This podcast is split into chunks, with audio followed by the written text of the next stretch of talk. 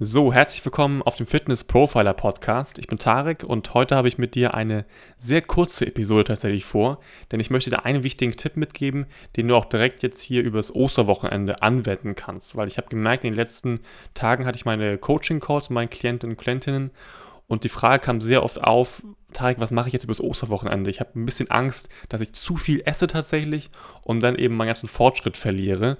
Und so ist natürlich nicht, du wirst nicht in ein paar Tagen deinen ganzen Fortschritt verlieren. Ich weiß, manchmal denkt man das, aber nee, ist nicht so. Trotzdem kannst du natürlich Dinge einleiten, die eben es fördern, dass du wieder schneller in die Spur kommst nach einem Wochenende, wo du vielleicht ein bisschen mehr isst als normalerweise. Okay? Und dazu möchte ich eben heute dir einen wichtigen Tipp mitgeben. Und den folgenden Tipp, den kannst du natürlich anwenden auch an anderen Tagen, wo du einfach mehr isst als normalerweise. Zum Beispiel an Geburtstagen oder wenn du auf irgendwelchen Feiern bist und da eingeladen bist. Oder auch an anderen Feiertagen wie Weihnachten, wo man einfach normalerweise viele Menschen mehr essen als sonst, weil sie es einmal richtig gut gehen lassen wollen, weil es eben auch spezielles Essen dann so gibt. Und das ist auch völlig okay. Aber wenn du eben dann wieder schnell in die Spur finden möchtest, kann ich dir eben einen wichtigen Tipp mitgeben. Und zwar ist es ja so, wenn du mehr isst als normalerweise, dann kommt dein Körper auch nicht direkt so hinterher vom Stoffwechsel, also die ganzen Lebensmittel, die du zu dir nimmst, auch korrekt zu verstoffwechseln. Das heißt, er braucht einfach ein bisschen länger. Okay?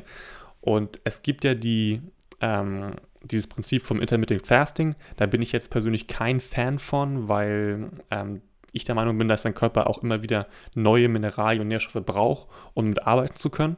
Aber jetzt in so einer speziellen Situation, wo du einfach am Tag davor sehr viel gegessen hast, macht dieses Intermittent Fasting tatsächlich Sinn, weil es hat schon eine Daseinsberechtigung in meinen Augen, aber halt nicht für den normalen Alltag, sondern eher in solchen Spezialsituationen.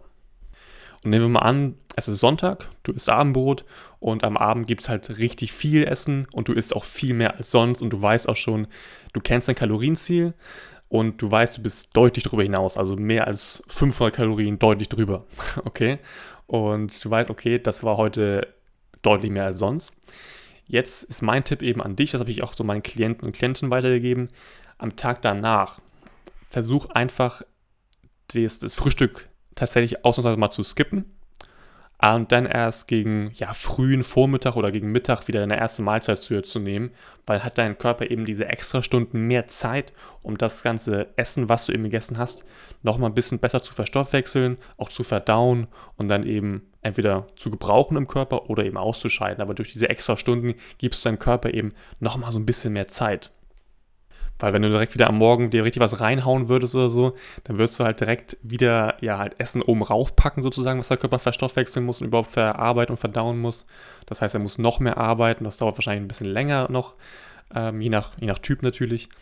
Ähm, aber deswegen kann ich dir empfehlen, wenn du am Abend davor richtig viel gegessen hast und überhaupt auch über dein Kalorienziel bis an dem Tag, dann versuch den nächsten Morgen das Frühstück einfach zu skippen und dann eben erst am späten Vormittag oder eben zum Mittag dann zu essen. Da hat dein Körper eben diese extra Stunden nochmal, um alles zu verarbeiten.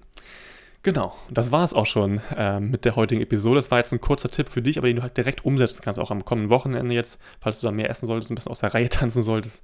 Und den kannst du auch gut merken für ja, andere Ereignisse, wo du einfach ein bisschen mehr isst als sonst. Gib dem Körper so ein paar extra Stunden, um alles zu verstoffwechseln und dann kommst du wieder sehr schnell on track.